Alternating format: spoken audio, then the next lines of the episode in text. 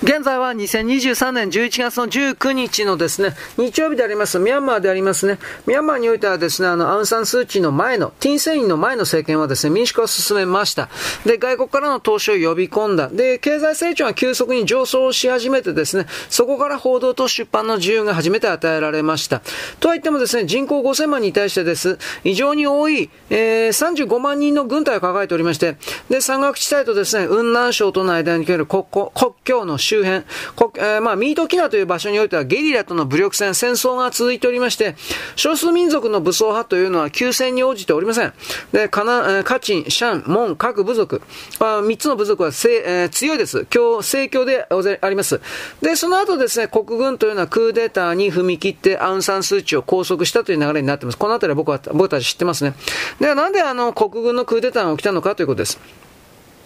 ミャンマーの西北部分のロヒンギャの周辺というのは、イギリスの植民地の時代にイギリスがミャンマーを分割統治するために、バングラディッシュのですね、イスラム教徒を無理やり意図的に入植させた場所です。ミャンマーの仏教原理主義の過激派というのは、このイスラムの村々というのをまず敵視しました。で、暴動の発生とか治安悪化を理由にですね、とうとうロヒンギャを追い出しました。で、バングラディッシュに逃れた数十万人がですね、現在もバングラディッシュの難民キャンプで暮らしています。。カチン族、カレン族の少数山岳民族もですね、イギリスの分割統治の影響で、キリスト教であって、パプティストの教会派が多いです。で、これらの少数民族は共通してビルマ人を憎んでいます。カチン族とかですね、シャン族の間においてはアウンサンスーチへの不信感が拡大しておりました。ミャンマーはビルマ人だけのものではないと、少数民族は合計で4割の人口があるというのに、アウンサンスーチはビルマ人にしか目を向けていないと非難していたわけです。で、あの、山岳ゲリラのですね、まあ、だんだん消結、強くなっていくということの中に、あとビルマ人嫌いっていうのは、1000年以上も続いている内部の民族対立が原因です。で、あの、早期に解決する方法がありません。しかも少数民族というのは武装しております。国境一帯においては麻薬王と言われているクンさんの時代から、または国境内戦の影響で共産党にやられた国民党の残党たちが入り込んで、以後ですね、麻薬の栽培地密輸ルートでもあります。ミャンマーというのは密輸の大国です。で、スーチーの選挙地盤のイワラジ川、イラワジ川のですね、デルタ地域においては、土地の投機ブームが起きまして、不動産価格が3倍に跳ね上がって、で、それに関して、スーチーは無力だとする批判というのが、ビルマ族の間にすら起きていました。つまりミャンマーの意外な側面ですね。バブルに狂った人々というか。でもですね、日本企業が進出しているのはヤンゴンとですね、すぐその南郊外に造成されたティラナ工業団地の周辺であります。ところが進出したのはですね、中国華僑ばっかりです。ヤンゴンの港に近い日本が開発した工業団地というのは近代港湾施設を誇っており、コンテナ船が行き交って、新都心が期待されて、この時点でですね、日本人の需要を見込んでですね、付近にマンションを建てたのも、ミャンマーの華僑たちです。中国人ですね。で、2021年2月の1日なんですが、国軍は、うん、軍事クーデターをまず決行しました。で、政権を掌握しました。これある意味でですね、ミャンマー版の人心の乱とも言えます。伝統を破壊して西洋文化を急いだ、西洋化を急いだアウンサンスーチの政治に対して、軍は国柄の回復を企画しました。つまり、昔ながらのミャンマー人、ミャンマー国家というものを目指した。国際的孤立なんていうのは100も承知です。で、西側に逃れたミャンマー人というのは国国籍不明の文化を享受しても良いとする不破雷道組、つまりあいつらはビルマ人じゃないんだ、ミャンマー人でないんだという明確な設定も行いました。ミャンマーからバングラディッシュに逃れたロヒンギャの難民のですね、状態悲劇は続いております。国際社会はスーチー政権を痛烈に批判して、その非人道的な将軍に怒りをぶつけました。もともとイギリスの植民地における民族隔離政策が原因です。だけど、イギリスのメディアが一番激烈にスーチー女子を攻撃して、ロンドン議会は名誉称号を剥奪しました。この歴史の皮肉を映画的について、ロヒンギャの問題をイギリスの責任とするのが、ここで中国です。中国が出てきます。ミャンマーの孤立という絶好のチャンスを捉えて、外交的に活用する中国は隙間を縫って、ヤンゴンに、つまりミャンマー政府に突如笑顔で接近しました。まあ、下なぜ、下なめずりしそうなですね、人工的なアイスを振りまいて、大きい外相はですね、急遽、ヤンゴンを当時訪問しました。で、高らかにミャンマーの支援を約束したわけです。中国のメディアはロヒンギャテロリストと国際社会とは全く異なる分析をしました。中国はミャンマーを再び騙せると呼んだらしくてですね、2020年の1月17日に、習近平主席がたくさんの土産を持ってヤンゴンを公式訪問しました。中国にとってロヒンギャの問題というのは直接的影響が薄い、関係ないんですが、彼らの居住地、つまりラカイン州にですね、拠点がございます。ガスと原油のパイプラインの安全こそ中国にとって、中国にとって気にするところであり、そして中国が最も懸念するというのはむしろ、カチン族、シャン族、和族、カレン族の、これらの武装勢勢力との武力衝突で、これ中国の側にも影響があります。特にカチン族とシャン族というのは、中国の国境にいっぱい住んでおります。つまりこれらの連中がいざとなったら中国の国境警備隊とですね、大きくぶつかるということの他に中国の内部に染み出してくるかもしれない。そういうことのですね、危惧はずっと持っていたわけです。ロヒンギャというのはイスラム教徒です。中国は彼らの一部が流れ込んだと推測されるですね、えー、新疆ウイグル自粛の、イスラム教の過激派との連携を常に警戒しています。ミャンマーの孤立を救うかに見える中国においてもティーン・セインの前の政権がキャンセルしたイラワジ川の水力ダムの復活も狙っています。だけど住民の反対運動がずっと続いていまして円滑には多分進まない。で、パイプラインをですね、全部実は完成している中国としては、ミャンマーの港湾の大活用を狙うというのが、あ前にいたですね、チャウピュー経済特別区の開発になります。この港湾を、地域においては、アンダマン海、アンダマン海をですね、面した深い海なんで、将来には軍事、軍事港、軍港化が懸念されています。中国は人権を逆に逆手にとって、ロヒンギャですね、ミャンマーを外交的に活用して得点を上げる、まあ、はっきり言ってこの人たちに何か言えるようなご都合主義的な、ご都合主義的すぎるカメレオン外交ということなんですが、これははっきり言うけど、相当に要注意ということは言えると思います。はい、よろしく。ごきげんよう。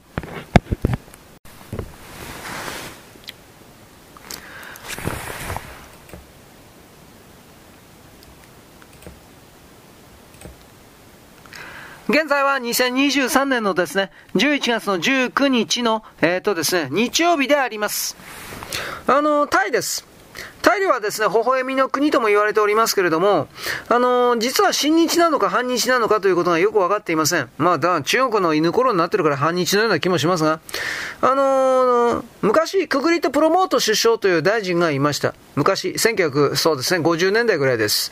12月8日という文章を残しています。これ、サイアムラットという雑誌かな？残しております。日本のおかげでアジア諸国は全て独立した。日本というお母さんは難産で母体を損なったが、生まれた子供はすくすくと育っている。今日、東南アジアの諸国民が米イトを対等に話ができるのは一体誰のおかげであるのか？それを身を殺して陣を成した日本というお母さんがあったがためである。12月8日、真珠湾攻撃の大東亜戦争開戦の日は、我々にこの重大な思想を示してくれたお母さんが一身を賭して重大決心をされた日である。我々はこの日を忘れてはならない。と残しています。アーノルド・トゥインビー、これはイギリス人の歴史学者でさ、この人はこう言っています。第二次大戦において日本人は日本のためというよりもむしろ戦争によって利益を得た国々のために偉大なる歴史を残したと言わねばならない。その国々とは日本の掲げた短命な理想だった大東亜共栄圏に含まれていた国々である。日本人が歴史上に名を残した業績の意義は西洋人以外の人類の前面において、アジアとアフリカを支配してきた西洋人が過去200年の間に考えられていたような腐敗の半神でないことを明らかにした、示した点にある。これはオブザーバー、1956年、相当古いですが、ところが肝心の日本人はですね、12月8日の意味を、意義を忘れています。大東亜戦争、太平洋戦争と言い換えられて、侵略戦争だったと洗脳されて、 brainwashing、washing。武士道精神を喪失させられた現代日本人というのは精神を喪失しています。で、タイにおけるですね、バンコクというのは、いわゆる絶好の休息地とも言えます。国民が穏やかなんですぐに親しめます。タイに行った時に。パタヤビーチなんかに言ってもリゾートでございますが、魅力的な条件を備えておりますので、日本人ツアーが非常に多い場所です。一時はカンボジア難民の救援活動によって多くの日本人の若者がですね、ボランティア活動に駆けつけました。あのータイはですね、バンコクとアユ、タイヤに日本経由の製造製造拠点が集中しております。あの、カンボジアに向かう国土沿いにもですね、日本企業の拠点が増えました。工場進出を考えて調査に行ったけれども、すでにバンコクの郊外でオフィスを借りてもレンタル料が高くて進出に二の足が踏んでいますというところで、あ中心部ではなくて郊外のところに会社作ってるということです。まあどうですかね、これは。昔のタイっていうのは日の丸に罰印をつけた日韓排斥運動というのがありまして、これ背後に中国いたと思いますけれども、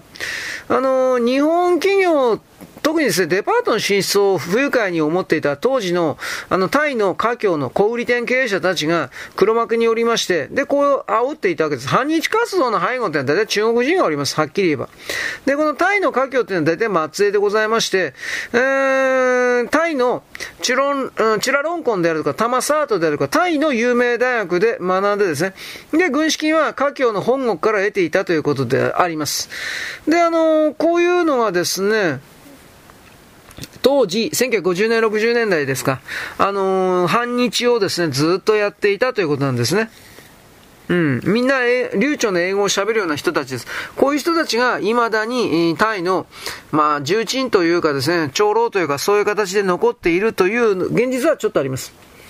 で、あの、ちょっと飛ぶ、飛ぶんですが、アジアにおいては実は拓殖大学の OB のネットワークがあるということも言っておきます。チュラロンゴン大学の近くにですね、拓殖大学の OB の人たちがですね、経営するような印刷会社があります。で、あのー、まあ、沢木幸太郎とかこう繋がってるんだけど、アジアで役に立つのはですね、東京農大と拓殖大学の学生と OB たちだというふうなこと。まあ、これあの野生的で現地の生活環境にするりと溶け込むからとか、まあ、エリート大学の青白いインテリではないということが沢木幸太郎言ってるわけですね。アジアというのは大体どこに行ってもですね、あの、拓殖大学の OB のコネクションというものがあります。東京農大というのは大体フィリピンとかにいますね。まあフィリピンの農業指導に行ってるということはね、東京農大です。あのー、青少年交友協会理事長にですね、森田雄三さんという人がいました。この人も東京農大の OB です。彼はですね、北欧無宿の先駆けでもあった人ですね。で、タイにおいてはですね、1973年に学生運動があったんだけど、これは軍がこれを鎮圧する血の日曜日事件というものが起きました。で、かなりの学生に銃撃されて、だいぶ死んで、国際的な批判が渦巻いてですね、頼む政権というのが、まあ当時退陣します。直後からですね、学生運動というのは中国華僑系と少数民族系に分裂しまして、内毛場になりました。地で地を争う。で、あのー、なんだろうね、そのあたりの歴史をですね、本当は知っておいた方がいいんですけど、うん、まあ、旧体以前のクータクーデター劇みたいな、こういう言い方はできるわけです。で、あのー、まあ、この時の人たちがね、だいぶもう生き残ってないんですよね、はっきり言うけれど。だから、その当時のこの気力資料を見る限りにおいては、だいぶんですね、あのー、まあ、殺し合いというか、日本の安保闘争よりもそれよりもひどいことがなんかあったみたいなんですけどね、アジア人というのは、アジまあ、俺たちもアジア人だけど、だいぶ残虐なんですかねということを思わざるを得なかった。まあ、この、学生運動をですね、粉砕していた頃のタイの女性ってのはみんなサンダルバッグか裸足とかでですね、で、その当時においてですね、化粧してタバコ吸おう女っていたけど、それは出て売春婦と相場が決まってたわけです。ところがタイもですね、ものすごくお金持ちになりまして、パーマであり、ミニスカであり、で、やっぱ資生堂の SK2 とか使ってますね。で、ファーウェイのスマホ、これがね、で、賃金が上がってですね、で、タイの若者たちが日本に観光旅行にやってくるというのもあります。まあこれあの、タイのね、人たちは実はですね、あの、鎌倉とかですね、あの辺の仏像ですか、ああいうところも実は回っております。うん。まあ、タイ人はですね、表向きが微笑みでですね、ホスピタリティの豊かさというか、これがありますから、日本人は基本的にタイが大好きです。年間160万人がタイに行きます。年金生活者でタイに暮らす老人もかなりいます。あったかいからね。日本企業の進出というのはすでにタイにおいては1600社もあります。バンコクだけでも5万人の日本人が滞在しておりまして、日本料理、寿司、バー、日本人相手のナイトクラブ、日本人町、これはスクンビット地区ですが、日本食材がほとんど積み上がった揃ったスーパーに、あとは駐在員たちがですね、その場所を離れる時に残していったような、文庫とか漫画が積み上げられた古本屋であるとか、あとは日本式マッサージだとか、日本式ラーメン屋だとか、日本によりもうまいとんかつ屋だとか、そういうのがいっぱいあります。で、日本企業はですね、タイのあちこちに工場を建てて、一頃はタイの投資ブームがあったわけです。で、あの、バンコクの市内においては高層ビルとか豪華ホテルとか伊勢丹すら開店してですね、スクンビット地区というのはジャパンビラージ、つまり日本人の住む街になっていたということでございます。はい、よろしく、ごきげんよう。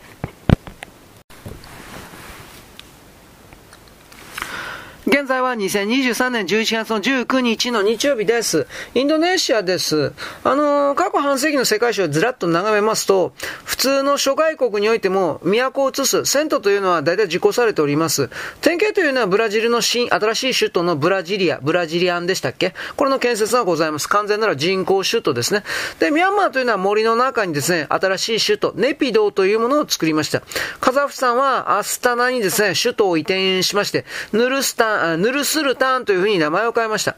で、直近のですね、戦闘話においては、日本においては、インドネシアというものがあります。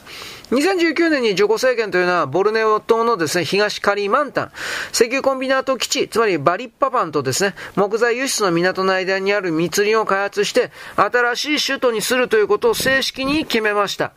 で、あのー、理由というのは何でかってジャカルタがもう人で溢れすぎて、人が増えすぎて、で、その上ですね、下水とか排水設備が悪いんで、雨が降ったら幹線道路が川になると。で、天津地盤地がひどいんで、首都移転という構想というのは、実はこれスカルノの時代からありました。で、このプロジェクトにですね、中国は付け入らないわけがありません。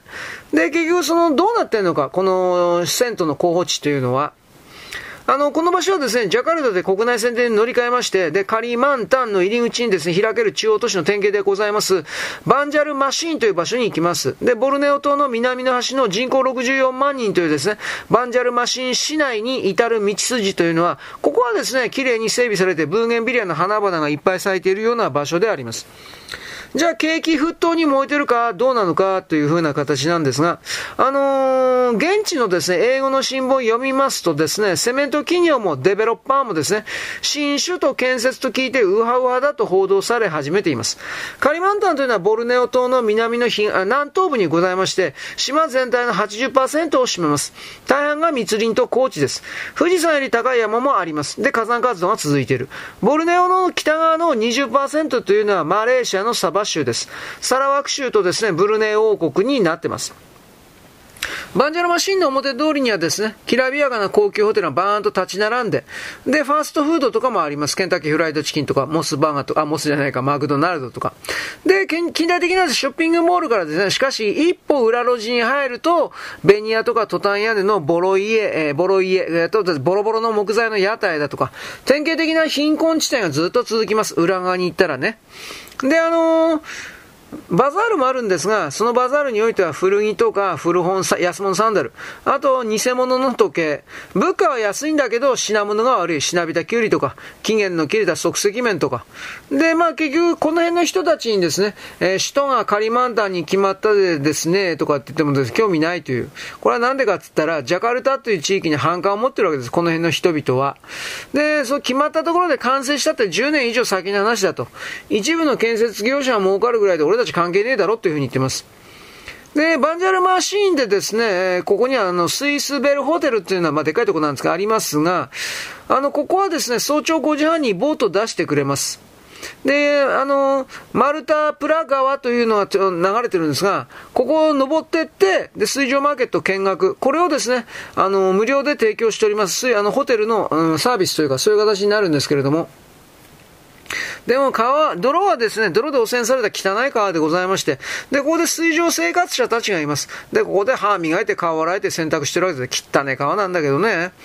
衛生関連がほとんどないというか、うん。まあ、インド、インドみたいな感じなんですけど、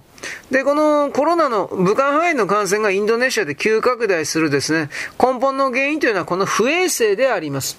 2020年の6月29日の時点でインドネシアのコロナコロナ感染というのは5万4千人です。死者は2754人です。で、これは2年後の統計においては感染がですね、672万で、2万人で、死者は日本人1人含めて16万648人です。増えすぎです、はっきり言って。不衛生だから。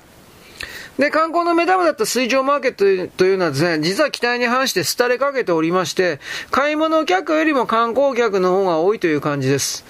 で、まあどうなんですかね、あの、物売りみたい、まあ一応インド人みたいなですね、物売りのしつこさは一応ありません。そもそも外国人が興味を示すような物品がありません。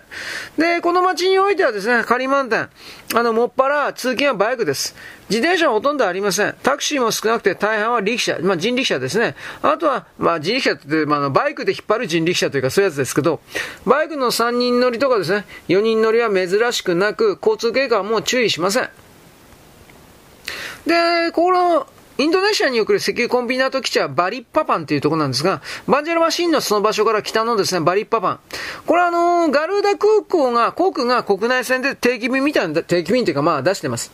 バリッパパンという場所は人口が56万人です。石油コンビナートの街です。景気のいい大都会とも言えます。まあ、あの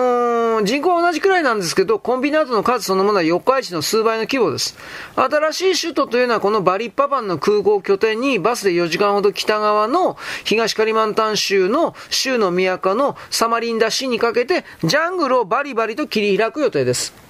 サマリンダ市は木材の輸出港として栄えておりまして、人口はカリマンタン島最大の84万人です。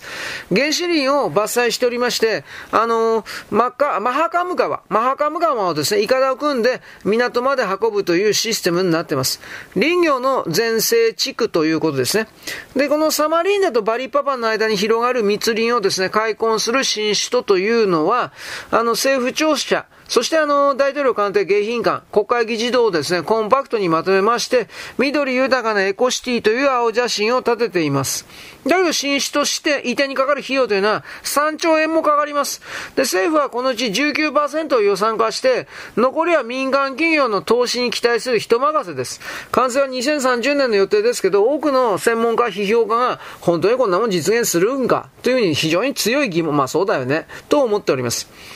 えー、で、バリパパンというのは実はバリパパン海戦というのがありまして、あの、戦前我が帝国海軍というのは、この資源拠点は実は抑えておりました。で、あのー、これ、ここでね、中曽根さんの名前をやる人はですね、まあ、まあ、マニアです。